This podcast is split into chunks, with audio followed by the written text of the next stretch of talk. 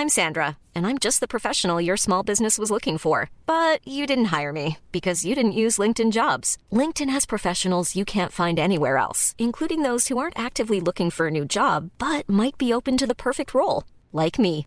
In a given month, over 70% of LinkedIn users don't visit other leading job sites. So if you're not looking on LinkedIn, you'll miss out on great candidates like Sandra. Start hiring professionals like a professional. Post your free job on linkedin.com/people today.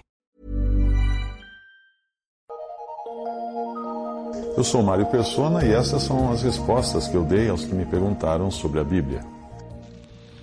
A sua dúvida surgiu quando você leu a versão da Bíblia na linguagem de hoje, que é, por sinal, é uma péssima versão. Compare 1 Coríntios 11, 5. E se uma mulher não cobre a cabeça quando ora ou anuncia a mensagem de Deus nas reuniões de adoração, ela está ofendendo a honra do seu marido.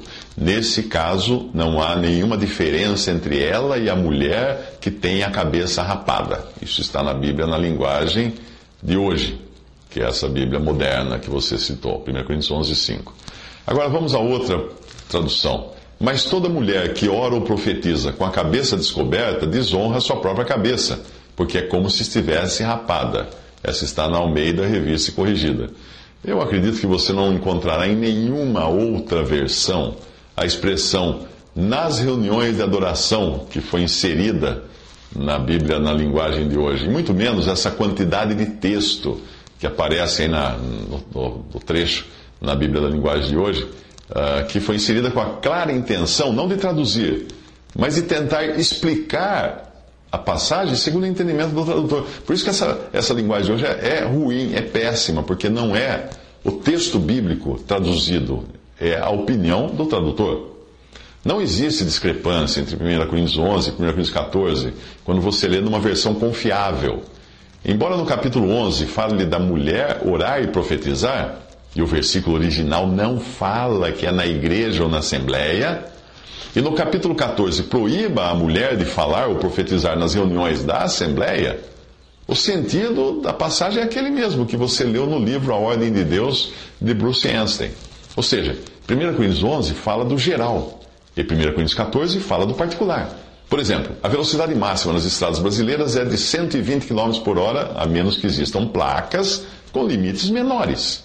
Nós podemos estacionar em qualquer lugar da cidade, a menos que existam placas nas ruas onde seja proibido estacionar. Assim é em relação a essas passagens. Quanto à Bíblia na linguagem de hoje, ou o Novo Testamento na linguagem de hoje, que é tão ruim um quanto o outro, não é uma tradução da Bíblia, mas é uma paráfrase para leitores com vocabulário limitado. A ideia por trás desse projeto, que começou em inglês, era de publicar uma Bíblia acessível a quem tivesse um vocabulário bem pobre.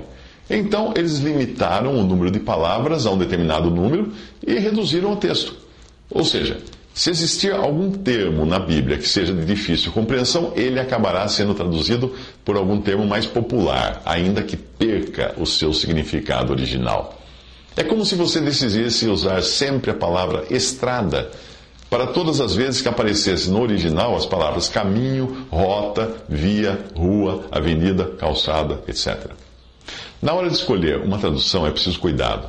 Hoje, muitos tradutores que trabalham nos projetos de Bíblias nem sequer creem em Deus, mas são apenas linguistas profissionais que são contratados para traduzir a Bíblia.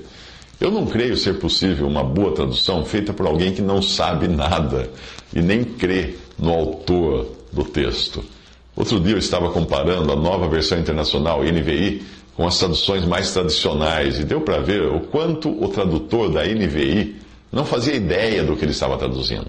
Eu, às vezes, uso essa, essa versão, nova versão internacional, uh, no meu, no meu, nas minhas mensagens do Evangelho em três minutos, por ela ser mais fácil uh, da linguagem moderna de, de se falar hoje. Mas quando eu percebo que ela foge do sentido da tradução Almeida Revista e Corrigida ou Almeida Revista Atualizada, eu adapto para ficar igual à Revista Corrigida ou à Revista Atualizada, que são muito mais confiáveis.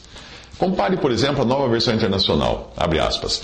A cidade era quadrangular, de comprimento e largura iguais. Ele mediu a cidade com a vara, tinha 2.200 quilômetros de comprimento e largura e altura eram iguais ao comprimento. Ele mediu a muralha e deu 65 metros de espessura, segundo a medida humana que o anjo estava usando. Isso aí está na, na versão, uh, nova versão internacional, NVI. Agora veja na versão corrigida de João Ferreira de Almeida. E a cidade estava situada em quadrado, e o seu comprimento era tanto como a sua largura e mediu a cidade com a cana até 12 mil estádios, e o seu comprimento, largura e altura eram iguais. E mediu o seu muro de 144 côvados, conforme a medida de homem, que é a de um anjo. Em Apocalipse 21, versículos 16 a 17, o tradutor da nova versão internacional converteu as medidas para o sistema métrico mas no original não são as medidas que importam tanto, e sim os números que elas representam, que são os números 12 e 144. Esses números devem seguir o padrão de todo o capítulo e de todo o ensino da Bíblia, onde 12 é o número do governo perfeito e bem estabelecido, e 144 é um múltiplo de 12. Percebe que quando eles converteram essas medidas, perderam o sentido do texto. Cada número tem o seu significado e importância e não pode ser substituído por equivalentes modernos, sob o risco de se perder o sentido do texto, ainda mais numa passagem profética. Algumas traduções colocam uma nota no, no rodapé com a conversão, o que é melhor, melhor, não interfere no texto.